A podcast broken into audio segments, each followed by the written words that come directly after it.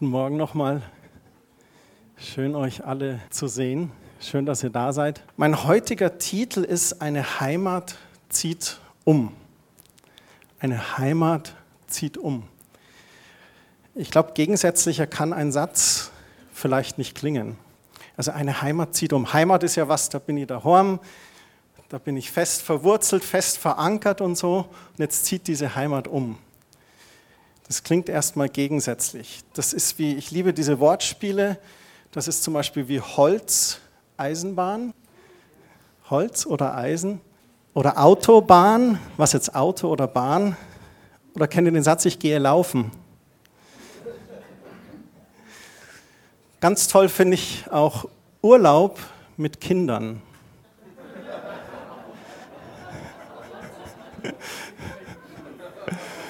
Also es gibt so manche Sätze, die muss man erst mal überlegen, okay, was ist da eigentlich gemeint?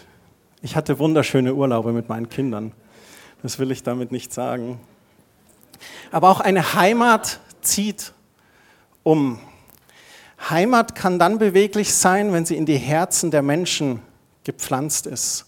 Denn dann ist Heimat dort, wo die Menschen ihre Zelte aufschlagen. Das Volk Israel, das kann ein Lied davon singen zum Beispiel. Also in Israel beheimatet, dann entführt nach Ägypten, 40 Jahre Wanderung durch die Wüste, dann wieder beheimatet, dann in babylonischer Gefangenschaft, Fremdherrschaft auf eigenem Boden und dann wieder freie Füße auf eigenem Boden. Und die 40 Jahre in der Wüste beim Volk Israel, da hat Gott gesagt, ich bin bei euch tagsüber in der Wolkensäule, nachts mit der Feuersäule, ich werde bei euch sein. Auch wenn ihr in der Wüste seid, ich bin mit euch, ich bin bei euch. Und wenn du dir heute Morgen auch so ein bisschen in der Wüste vorkommst, dann seid ihr gewiss, Gott ist bei dir, gerade dann. Fjodor Dostojewski, ein russischer Schriftsteller, hat mal Folgendes gesagt, ohne Heimat zu sein, heißt Leiden. Ohne Heimat sein heißt Leiden. Der Mensch braucht eine Heimat, ein Zuhause, einen Ort, wo er sich wohlfühlt, wo man sich selbst sein kann, wo man mal einfach genießen kann. Heimat ist auch ein Rückzugsort, eine feste Burg. Martin Luther hat in diesem Lied geschrieben, eine feste Burg ist unser Gott, ein gute Wehr und Waffen. Er hilft uns frei aus aller Not, die uns jetzt hat betroffen. Wenn wir Gott als Heimat haben, dann ist es Rückzugsort, eine feste Burg.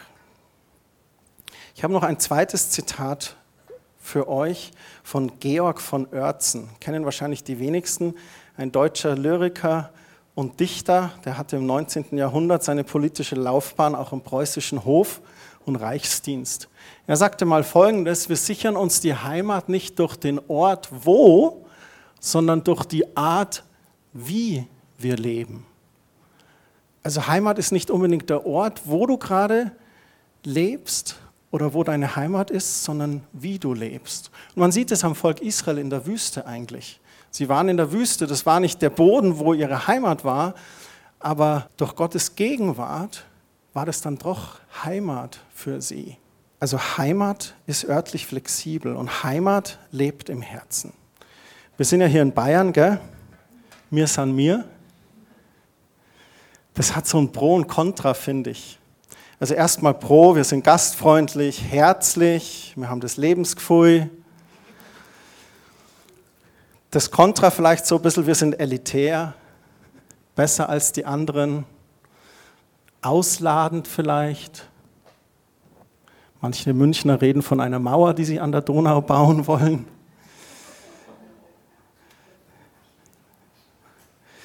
Jeder hat so seine Lebensweise. Nicht nur die Bayern, die Schwaben auch, die Hessen, das Hessische, das Fränkische. Wir Christen haben auch unsere Lebensweise.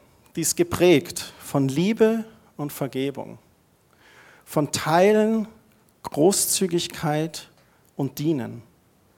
Unsere Lebensweise ist geprägt von Identität in Christus. Sie ist geprägt durch Authentizität, durch Ehrlichkeit. Unsere Lebensweise ist geprägt durch Wachstum, durch Weiterentwicklung, durch Mündigkeit, durch Jüngerschaft mit Jesus. Wir Christen haben auch eine Lebensweise, die wir sehr gerne leben, das ist Gemeinschaft. Wir lieben es, zum Gottesdienst zu gehen, die Leute zu treffen, zu ratschen, Kaffee und Kuchen.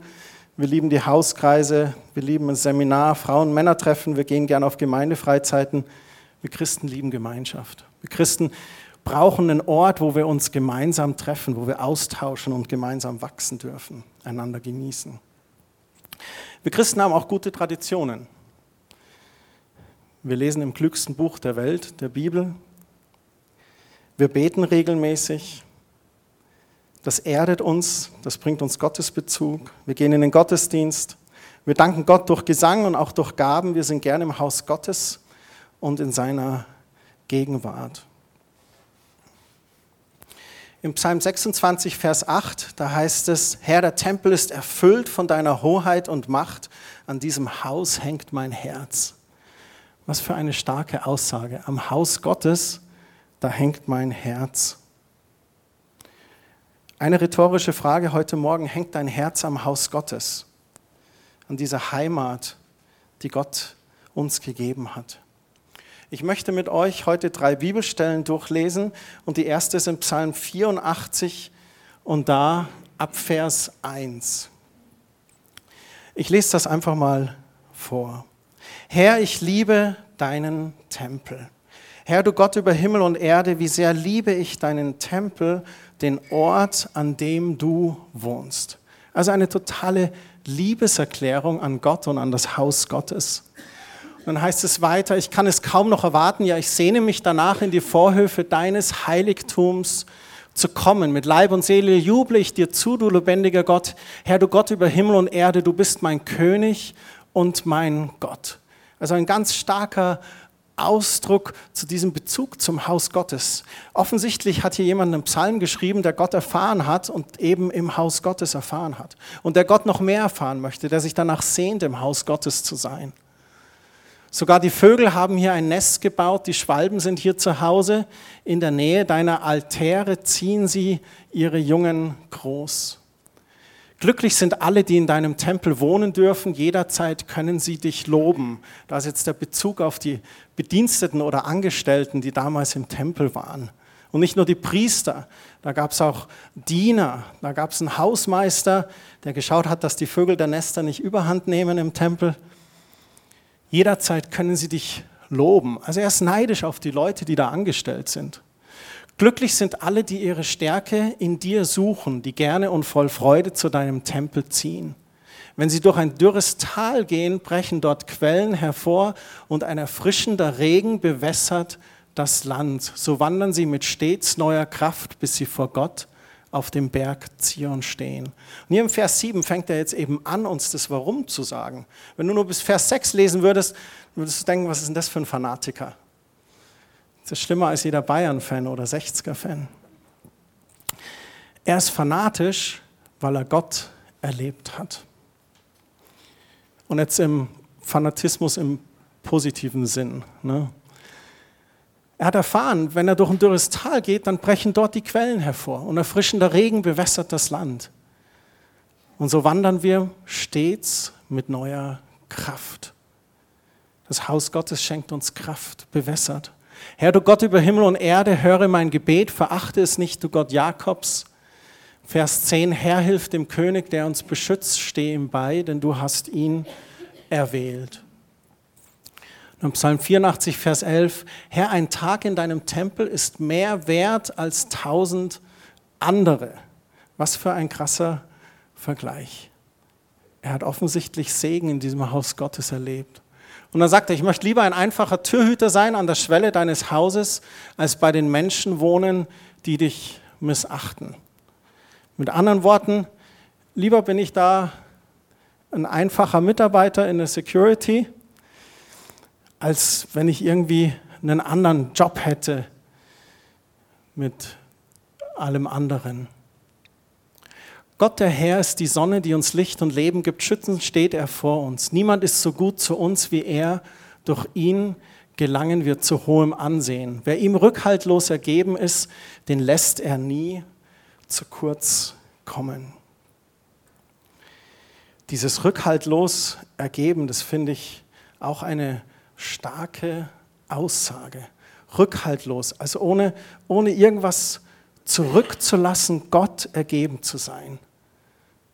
Mit anderen Worten, die weiße Flagge zu hissen und zu sagen, Gott, ich ergebe mich dir. Ich gebe dir mein Leben. Meine Gefühle, meine Emotionen, ich gebe sie dir. Mein Wille, mein Stolz, mein Ego, ich gebe sie dir. Ich möchte dir alles geben, weil ich weiß, dass du es besser hast für mich, besser meinst mit mir. Das ist meine zweite rhetorische Frage heute Morgen. Sind wir Gott rückhaltlos ergeben? Haben wir diesen Drang, Gott wirklich zu begegnen? Hast du Gott schon so erlebt, dass du sagst, ja, ich möchte alles dafür tun, ihm immer wieder zu begegnen, ihn zu erfahren in mein Leben? Dass er die Quelle ist, dass er mein Land bewässert? Oder ist Gott eine Option, eine Möglichkeit? Ist er dann passend, wenn ich ihn brauche?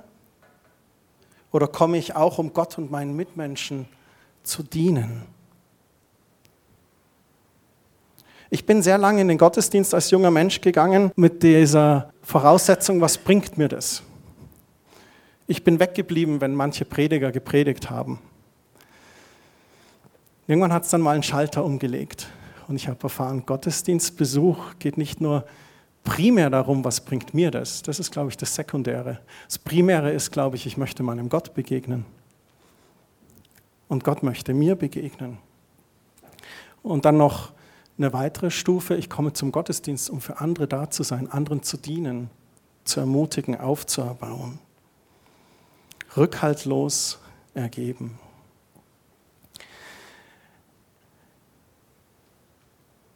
Wenn die Heimat Quelltor jetzt umzieht, wenn wir dieses nächste Kapitel aufschlagen, dann ist das eine sehr, sehr spannende Sache, weil da ganz viele verschiedene Emotionen in uns sich bewegen, sicherlich. Es gibt eine ganz tolle Sache, die es seit hunderten Jahren schon gibt in Deutschland, und zwar ist es das Kirchweihfest. Und es hat genau mit diesen Emotionen zu tun, die wir mit dem Haus Gottes haben. Also Kirchweih oder Kirmes, das ist der Tag der Kirchweihe der jeweiligen Kirchen. Also der Tag, an dem die Kirche wurde gebaut, dann wurde die geweiht und der Sonntag im Kalender ist dann immer Kirchweih. Das ist bei jedem ganz unterschiedlich. Ich habe so einen Kirchenbau mal miterlebt in Heimstetten. Ich bin in Heimstetten aufgewachsen. Wir haben zur Pfarrei in Kirchheim zu St. Andreas gehört. Und irgendwann war Heimstetten dann so groß, dass man gesagt hat, ihr bekommt eine eigene Pfarrei. Ähm, in den 80er Jahren war das. Und dann hat man da die Kirche gebaut in Heimstetten. Die heißt St. Peter. Das war auch dort, wo ich ministriert habe. Und dann wurde diese Kirche geweiht. Und an diesem Sonntag, wo sie geweiht wurde, dann war dann jedes Jahr dieses Kirchweihfest. Und wir haben uns getroffen, meistens beim Pflegerhof.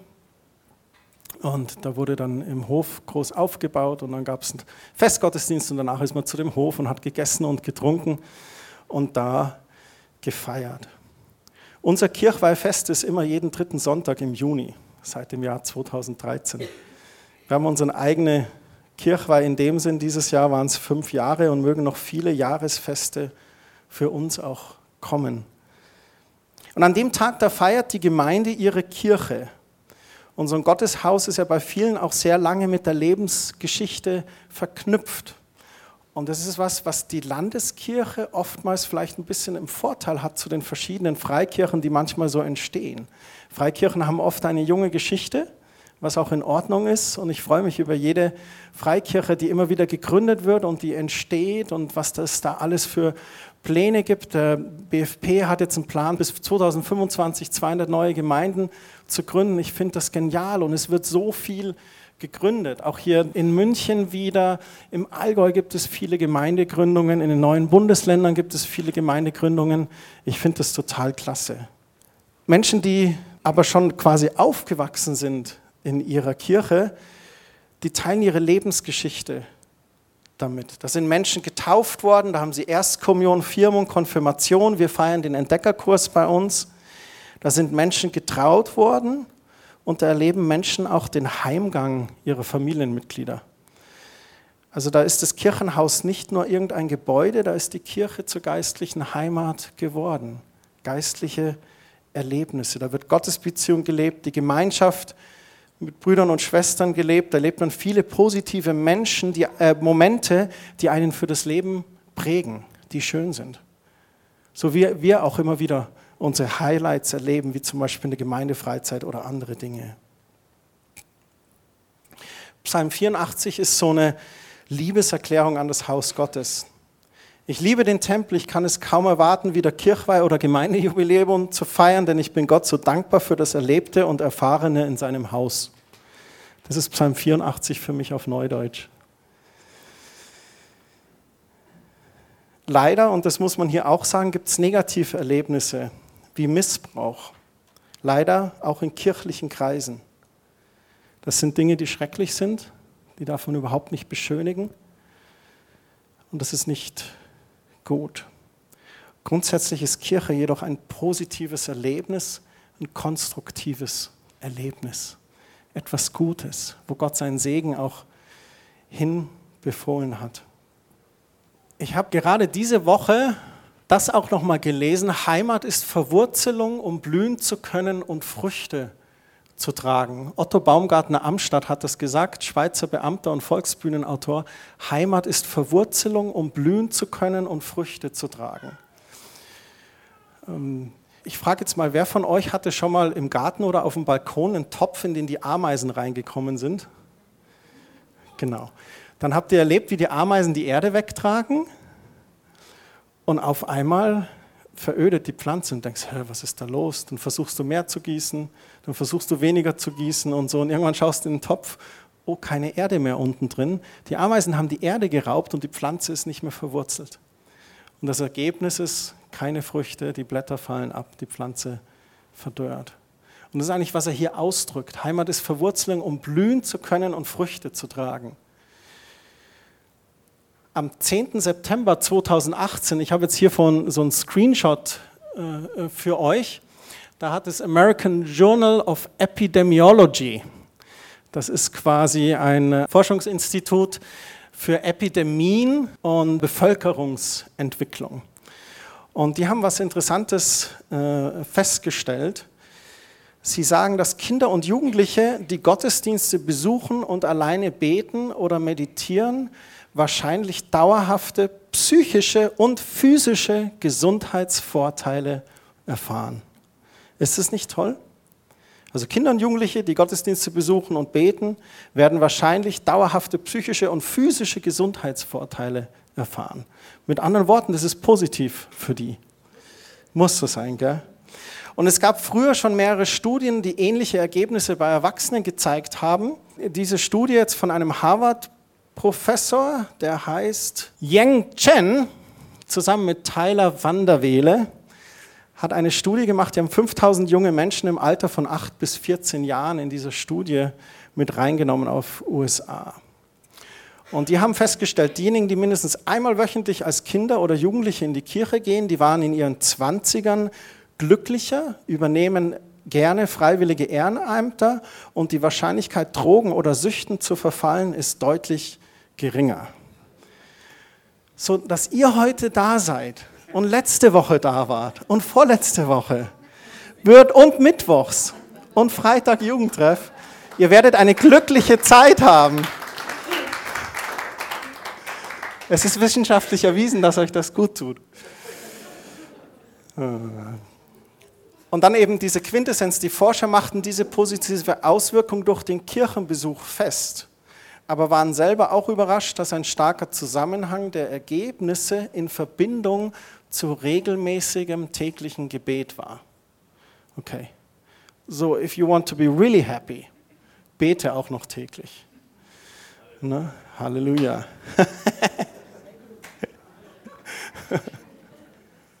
Dein Thema für Mittwoch. Gell? So. Äh.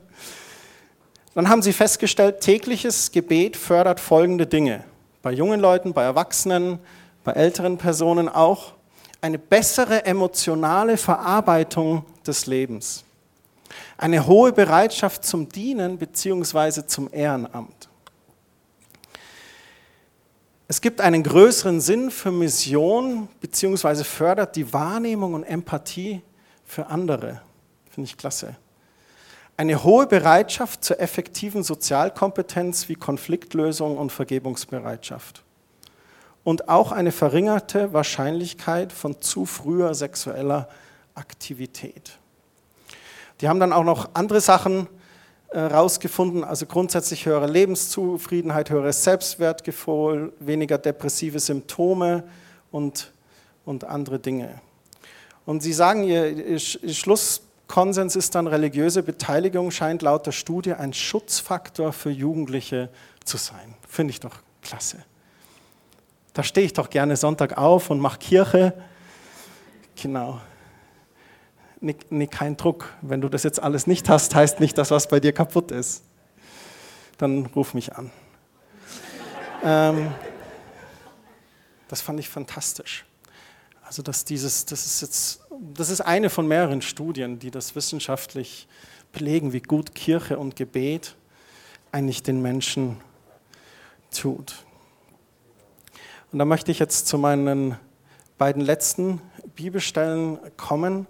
Und es hat natürlich auch zu tun mit den Gebetsabenden, zu denen ich euch motivieren und aufrufen möchte. Und ich möchte da aus dem zweiten Buch Chronik Kapitel 7 vorlesen, ein Kapitel, was die meisten von euch wahrscheinlich kennen. Da spricht Gott mit Salomo und Salomo hat den Tempel fertig gebaut, also genau der Tempel, von dem wir auch vorhin gelesen haben von dem Psalmisten. Das Haus Gottes ist fertig. Und jetzt spricht Gott am Ende quasi zu Salomo und gibt ihm eine Zusage. Und die möchte ich mit euch anschauen. Im Vers 11 geht es da los, so vollendete Salomo den Tempel des Herrn und seinen eigenen Palast. Es war ihm gelungen, alles wie geplant auszuführen. Da erschien ihm eines Nachts der Herr und sprach zu ihm, ich habe dein Gebet erhört und diesen Tempel als Ort erwählt, an dem ihr mir eure Opfer darbringen könnt. Finde ich schon klasse.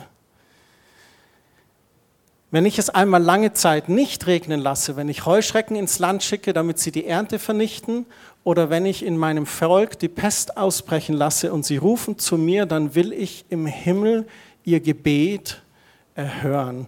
Jetzt könnte man denken, äh, Moment mal, was ist denn das für ein Gott?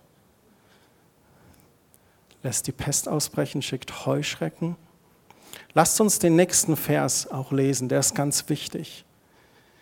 Und sie rufen zu mir, dann will ich im Himmel ihr Gebet erhören. Wenn dieses Volk, das meinen Namen trägt, seine Sünde bereut, von seinen falschen Wegen umkehrt und nach mir fragt, dann will ich ihnen vergeben und ihr Land wieder fruchtbar machen. Wenn du beide Verse im Kontext siehst, dann ist Vers 13 beschreibt den Zustand eines Volkes, das in Sünde lebt, wodurch Gottes Schutz nicht möglich ist. Und dann sagt er aber, wenn sie aber Buße tun, von den falschen Wegen umkehren und zu mir rufen, dann will ich ihnen vergeben und ihr Land wieder fruchtbar machen in Vers 15 und 16, ich werde jeden beachten, der hier zu mir betet und auf seine Bitten hören, denn ich habe diesen Tempel als einen heiligen Ort erwählt, an dem ich für immer wohnen will. Mein Blick wird stets auf ihm ruhen, denn mein Herz hängt an ihm. Ich glaube, Gott liebt es, wenn wir zu ihm rufen. Und Gott liebt es auch, wenn wir Buße tun. Der Segen Gottes ist oftmals in sehr direktem Zusammenhang zu unserer Bußbereitschaft. So wie ich vorhin gesagt habe, dieses rückhaltlos ergeben zu sein. Gott zu erlauben, in mein Leben zu sprechen, mal den Finger auf was zu legen und zu erkennen, oder oh, mache ich was falsch. Und dann Buße zu tun, Gott um Vergebung zu bitten und zu erleben, wie er vergibt und das Land fruchtbar macht. Auch diese Zusage, ich werde jeden beachten, der hier zu mir betet und auf seine Bitten hören. Das ist unser Gott. Gott hört jedes Gebet. Und er hat den Tempel als heiligen Ort erwählt. Mein Blick wird stets auf ihm ruhen, denn mein Herz hängt an ihm. Das ist unser Gott. Und das ist diese Beziehung, in der er sich uns immer wieder zeigt.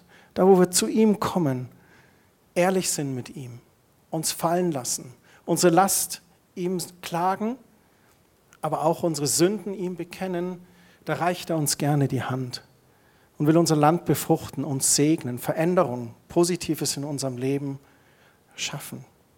Die letzte Stelle für heute, ich weiß, das war ein bisschen Bibellese heute Morgen. 1. Petrus 1, die Verse 13 bis 16. Darum seid bereit und stellt euch ganz und gar auf das Ziel eures Glaubens ein. Lasst euch nichts vormachen, seid nüchtern, richtet all eure Hoffnung auf Gottes Barmherzigkeit, die er euch in vollem Ausmaß an dem Tag erweisen wird, wenn Jesus Christus für alle sichtbar kommt. Also er fordert hier auf, sei bereit. Stellt euch ganz und gar auf das Ziel eures Glaubens ein. Das Ziel des Glaubens ist eines Tages, Jesus zu treffen. Und lasst euch nichts vormachen, seid nüchtern, richtet die Hoffnung auf Gottes Barmherzigkeit, wenn Jesus für alle sichtbar wiederkommt. Und während wir auf dieser Reise des Glaubens sind, da sagt er in Vers 14, weil ihr Kinder Gottes seid, gehorcht ihm und lebt nicht mehr wie früher, als ihr euch von euren Leidenschaften beherrschen ließt und Gott noch nicht kanntet. Jetzt haben wir Gott kennengelernt und wir dürfen neue Leidenschaften erfahren. Der heilige Gott in Vers 15, der heilige Gott hat euch schließlich dazu berufen, ganz zu ihm zu gehören und danach richtet euer Leben aus. Genau das meint Gott, wenn er sagt, ihr sollt heilig sein, denn ich bin heilig. Ein Zitat aus dem dritten Buch Mose. Diese Aufforderung, das Leben auszurichten, ihr sollt heilig sein, denn ich bin heilig, ich glaube, das ist ganz wichtig, hier im Vers 14 die letzten Worte. Als ihr euch von euren Leidenschaften beherrschen ließt und Gott noch nicht kanntet. Heiligung ist immer eine Schlussfolgerung dessen, dass wir Gott kennengelernt haben. Wenn wir versuchen, möglichst heilig zu leben, dass wir das so, so extrem führen, dass wir versuchen, eine Werksgerechtigkeit zu erfahren, um Gott zu gefallen, dann ist das ein Fehler. Wir müssen Heiligung aus der Gottesbeziehung leben. Was meine ich damit? Er sagt hier, vorher kannten wir Gott noch nicht, aber jetzt kennen wir Gott und sollen heilig leben. Ich habe Heiligung so erfahren, dass ich dort geheiligt wurde, wo Gott mir in der Beziehung Dinge aufgezeigt hat die nicht in Ordnung sind.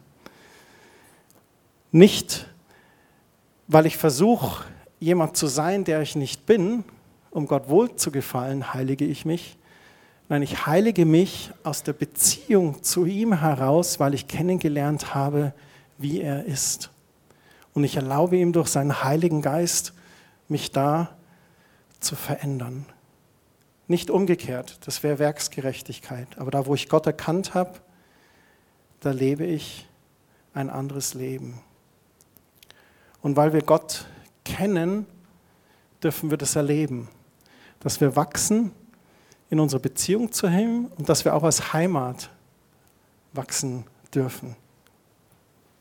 Das nächste Kapitel für Quelltor, eine Heimat, zieht um. Ich habe vorhin schon gesagt, da gehen vielleicht viele Emotionen mit uns.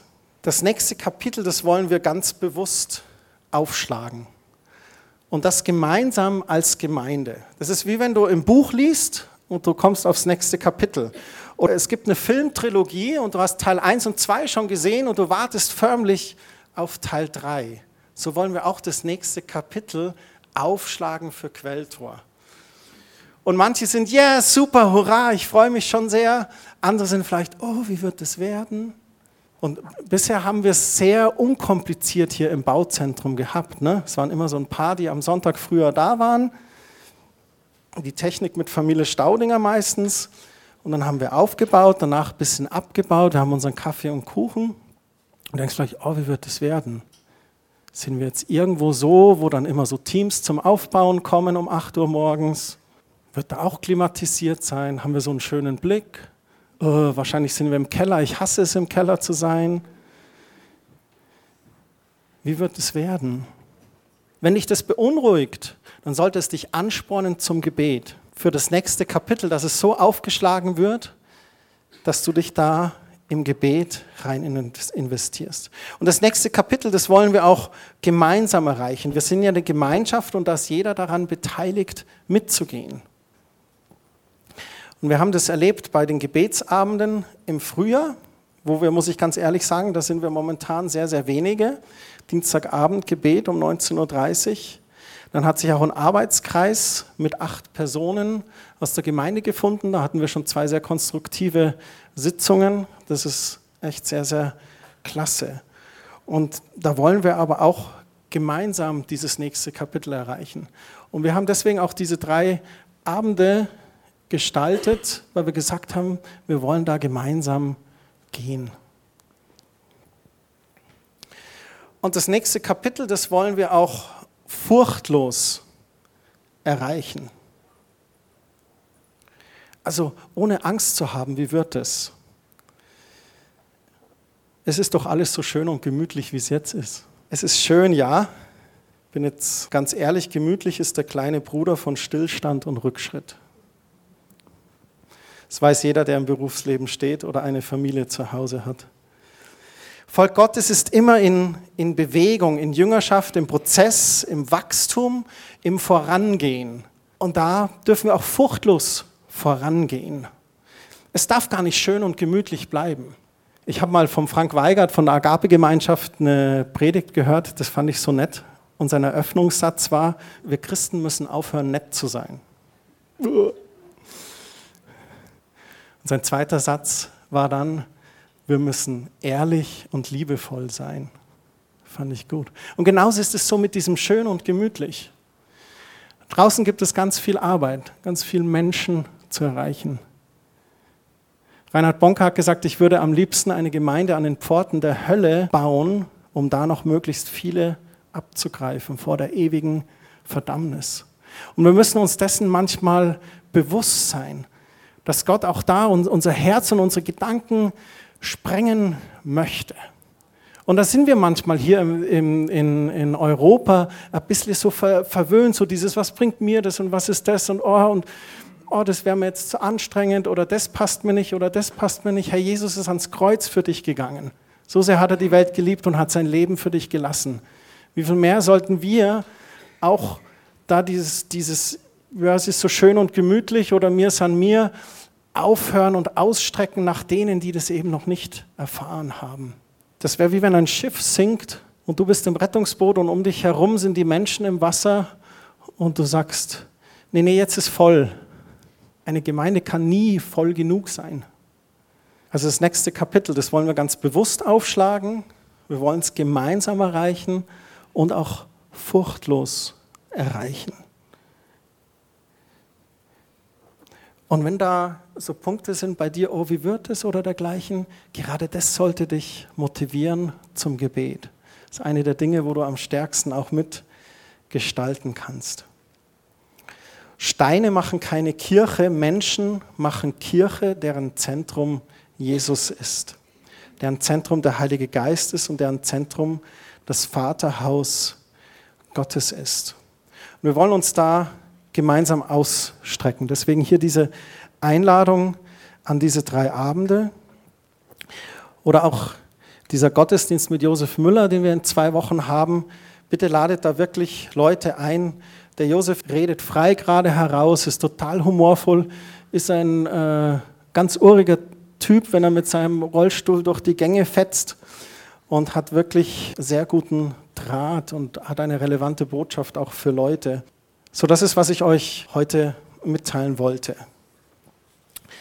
Dass wir als Heimat umziehen und dass wir uns da vorbereiten und dass ihr auch diese Liebe fürs Haus Gottes habt, Liebe für eure Heimat und wir euch da bitten zur Unterstützung im Gebet und auch weiter für Tipps, die ihr vielleicht habt. Vater, ich danke dir für diesen Sonntag.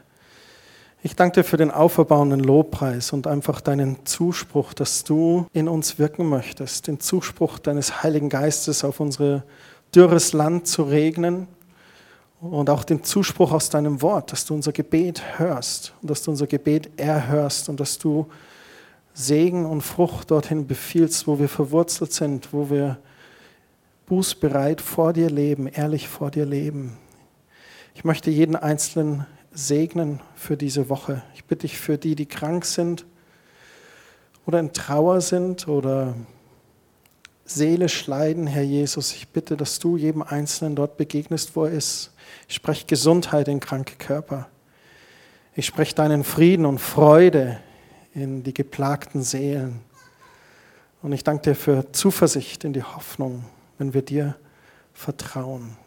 Danke für Schutz und Bewahrung durch deine Engel diese Woche und segne auch unsere Hände Werk, sei es als Mama im Haushalt oder im Job, sei es für die Männer in ihren Jobs, für die Frauen in ihren Jobs. Danke, dass du uns führst und leitest, Weisheit schenkst.